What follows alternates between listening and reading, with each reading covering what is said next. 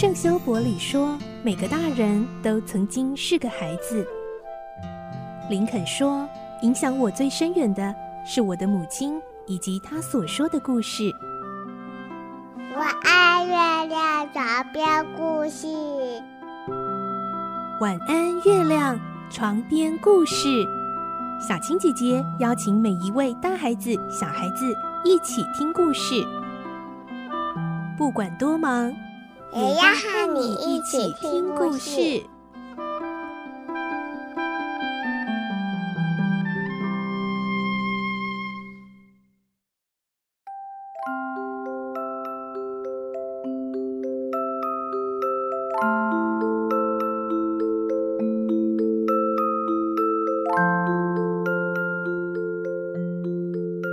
晚安，你和我们一起听故事。我是小青姐姐，我们继续听小公主的故事。今天是五十集喽。我们会听到，透过卡麦克先生的夫人解释之后，莎拉明白当年的消息其实是误会。加里斯福特先生一直在找莎拉，希望能弥补他失去父亲这些年所受的痛苦。接着，莎拉更惊讶的是，原来阁楼里魔术的奇迹就是加里斯福特先生带给她的呢。来听今天的故事，《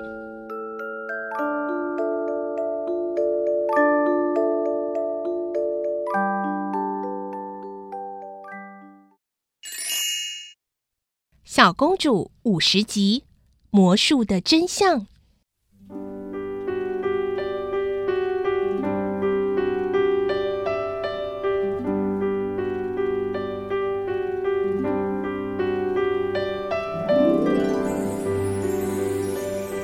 莎拉听到夫人对她说：“原来阁楼的奇迹都是加里斯福特先生命令兰达斯送到房间的。”莎拉非常惊讶。啊！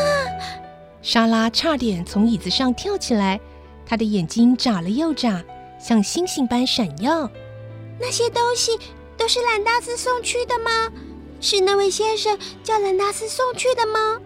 那么改善我的生活，让我变幸福的人。是加里斯福特先生。是的，是的，加里斯福特先生就是这么仁慈。他整日想着不知行踪的莎拉库尔，因此也更同情你的处境。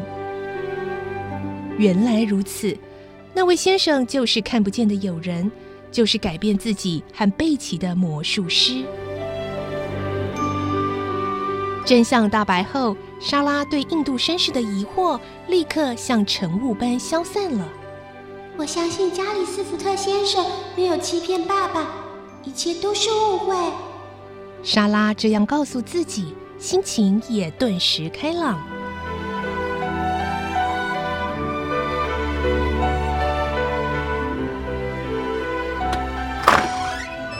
这时，大家庭的男主人推门进来。向莎拉打了个招呼，大概是印度绅士已经恢复正常了。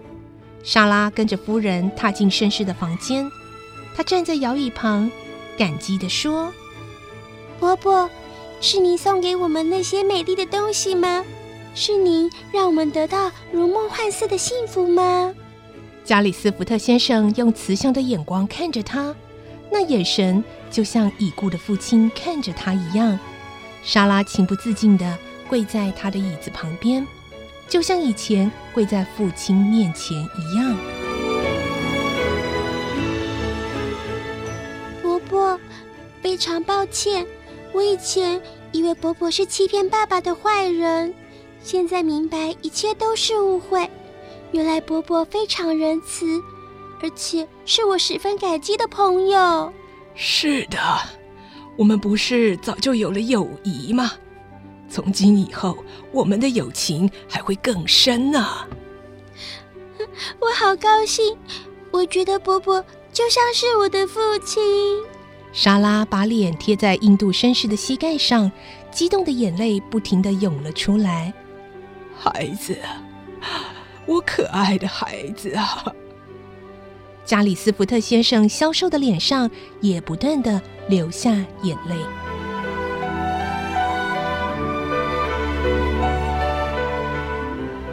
幸福已然降临，受了无穷苦难的莎拉，也已得到上帝的赐福，在天国的父母亲见到这情形，不知要多么欣喜呢。大家庭的夫妇静静的望着他们两人，眼睛都充满欢喜和感动的泪水。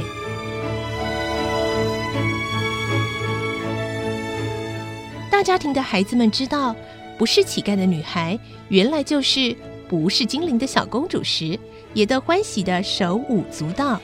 他们得到父亲的允许，立刻跑进印度绅士的房间，围着莎拉又跳又叫。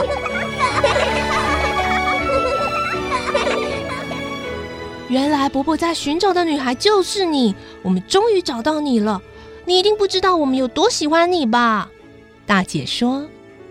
我们时常谈论住在学校的你，同时也谈论着另一个你，因为我们想不到我们所认识的你和伯伯要寻找的你竟是同一个人。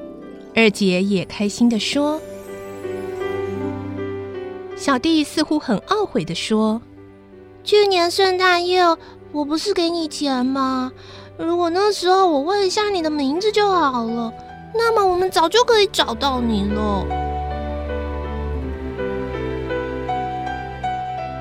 莎拉的惊喜绝不亚于他们。她觉得能够和她所喜欢的大家庭孩子们成为朋友，是一件意想不到的事。是的，完全像只会发生在故事里的事，就像一位因种种遭遇变成乞丐的公主，忽然又被人找回宫里当公主的故事。照加里斯福特先生的意见。莎拉决定不再回到明真女子模范学校去了，于是由卡麦克先生代表加里斯福特先生，明天到学校和明真校长谈判解决一切问题。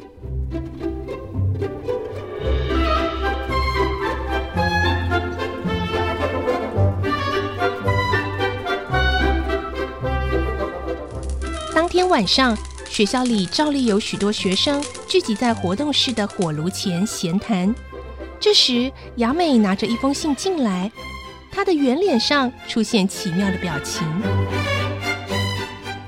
哎，怎么啦？哎，雅美，你看起来怪怪的。对啊，两三个人都这样问她。我刚刚接到莎拉小姐的信。莎拉小姐来信？她现在在哪里啊？在隔壁啊。那位印度伯伯的家里，哇！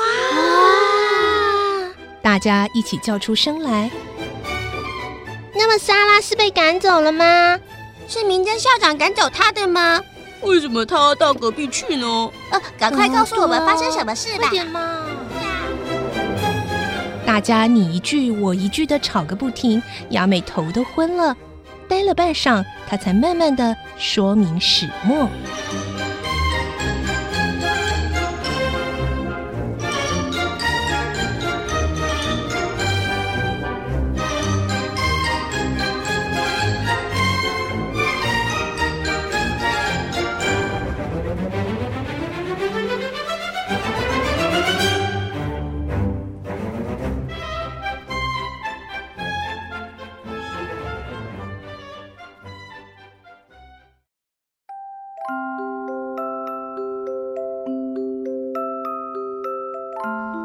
莎拉终于苦尽甘来了，而这个消息传回到学校，果然掀起同学们的一阵骚动哦。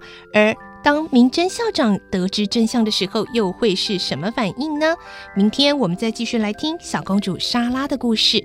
我是小青姐姐，祝你有个好梦，晚安，拜拜。小朋友要睡觉了，晚安。